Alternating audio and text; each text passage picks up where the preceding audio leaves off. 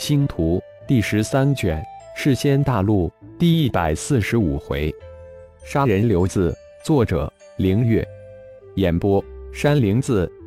杀人刘字后的幽离立即返回太一宇宙太一星神殿，正好碰上刚刚回到太一星神殿商议事情的小虫、魔灵两师尊混沌真身，于是立即将此事汇报给两人。并将自己当时采取的行动措施也一并禀报。本尊总是忍让，是该给点颜色给世仙盟瞧瞧了，否则世仙盟总以为天老大他老二。小虫听后不仅没有责怪幽离的冲动，而仿佛是鼓励一般自语了一句：“本尊的感应定不会错，只是没想到这么久哈文三人才出状况。”看来我们又有事要忙了。魔灵可不是善良之人，自然也是赞同小虫的意见，对幽离这个弟子的做法当然是万分赞成。其实最为重要的是，魔灵从本尊那里知道哈文祖上有一枚魔系，可能就是第九枚九幽，这可是遍寻不到的最后一枚九幽。魔灵自然心中暗自欣喜，当然不会放过。按照魔灵的做法是主动出击，但本尊一切都要讲求缘法。哈文、哈佛家族之难很可能就是因为那枚魔气引起的。暗中行走，哈文、哈佛、雪儿三人是两帮人，我们一人一路去追查。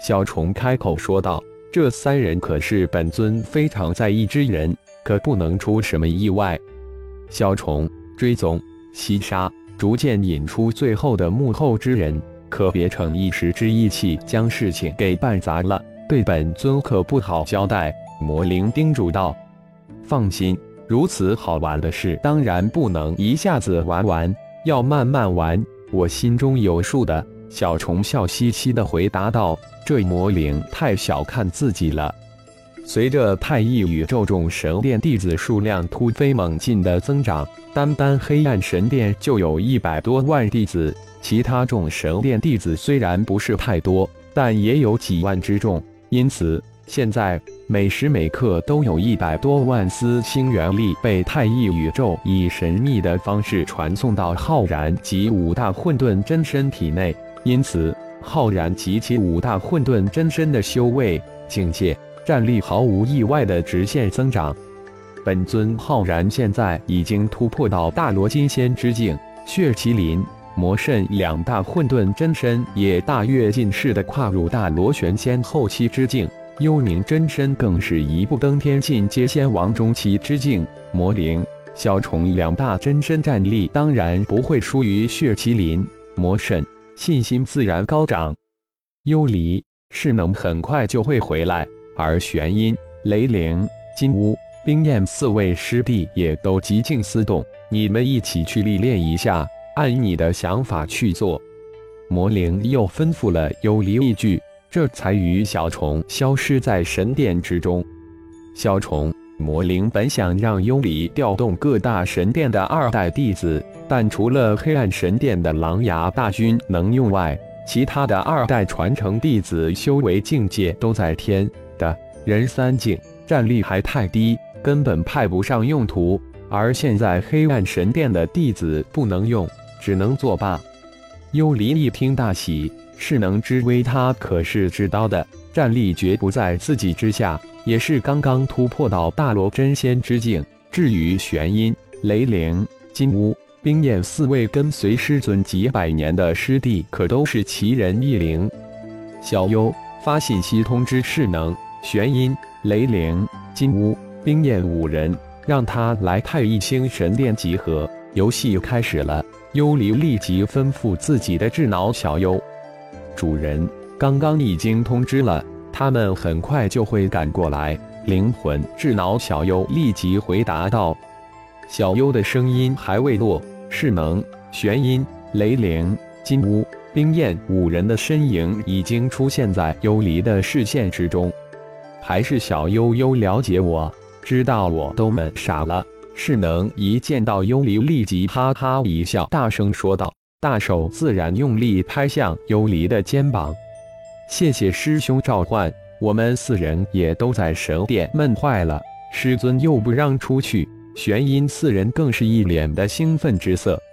废话我就不说了，我们的任务就是齐杀是仙盟仙草城的城卫、护卫，每天十人，不能多也不能少。幽离闪过了势能的大手，直截了当开口：“好啊，正好试一试积分兑换来的几项小神通。”玄阴四人几乎是异口同声的说道：“嘿嘿，我也兑换到一二项小神通，心正痒痒呢。”势能也接口道：“贪多嚼不乱，血脉神通才是最好的神通。”幽离不消的回了一句，但他也暗自得意，他前段时间也通过积分兑换到一件上古圣器幽光，这可是炼化后才知道的。藏着掖着，舍不得拿出来，生怕别人看了眼馋。现在的一帮主师兄弟都是拼命的做任务，赚取积分去兑换各神殿的小神通修炼秘法。只有他知道师尊与师尊的几位混沌真身弄到很多上古兵器。师兄，我们只杀人，不去救雪儿掌柜他们吗？冰焰突然问道。四小一出道就跟着雪儿掌柜，自然是感情极深。师尊的小虫魔灵两位混沌真身亲自去救，自然用不着咱们。这一次一定要将仙草城事先盟闹得天翻地覆。幽离眼中凶光迸射，轻喝道：“小悠悠，这段时间仙草城都来了些什么狠角？沙城卫护卫我可没进。”势能也是两眼冒光，问道：“好久没吞噬过修炼者了，还挺想念的。境界最高的就是几位长老及几位城主，其他的城卫大都在地仙、天仙一级的，大罗真仙的也很少。